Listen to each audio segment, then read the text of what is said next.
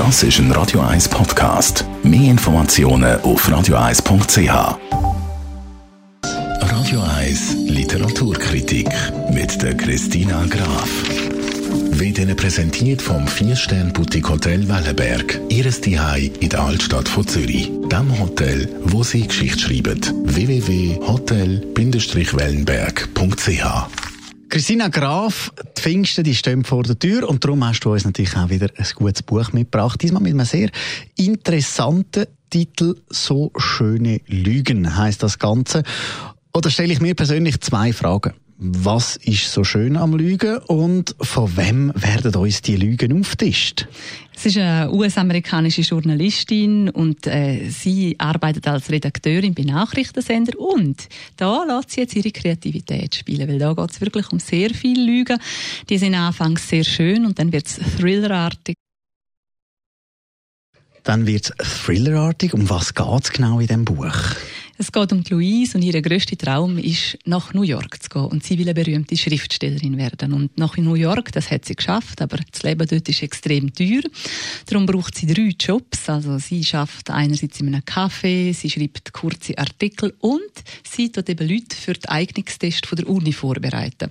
Und dort trifft sie jetzt auf die Lavinia. Und die Lavinia, die ist schön, reich, wild und hat einfach alles das, was sie sich wünschen würde, bewegt sich auch in der ihren Kreisen. Sie wohnt am schönsten Ort in New York. Sie ist extrem großzügig. Die zwei Freundinnen sich an, trotzdem großer Gefäll.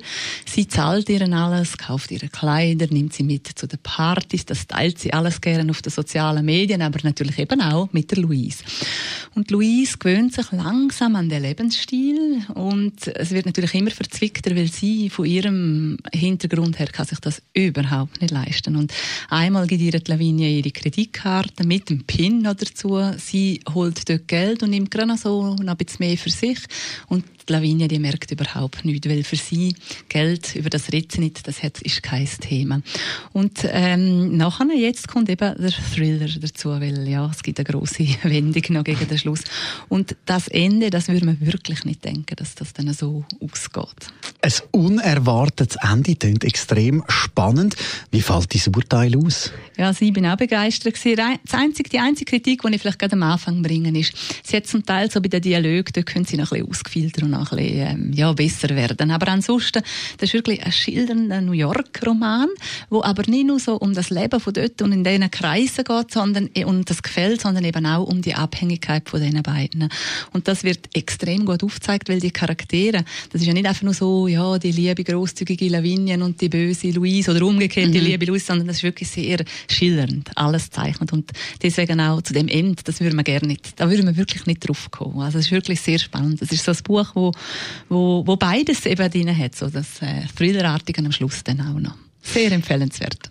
So schöne Lügen von der Tara Isabel Burton, der Literaturkritik mit der Christina Graf.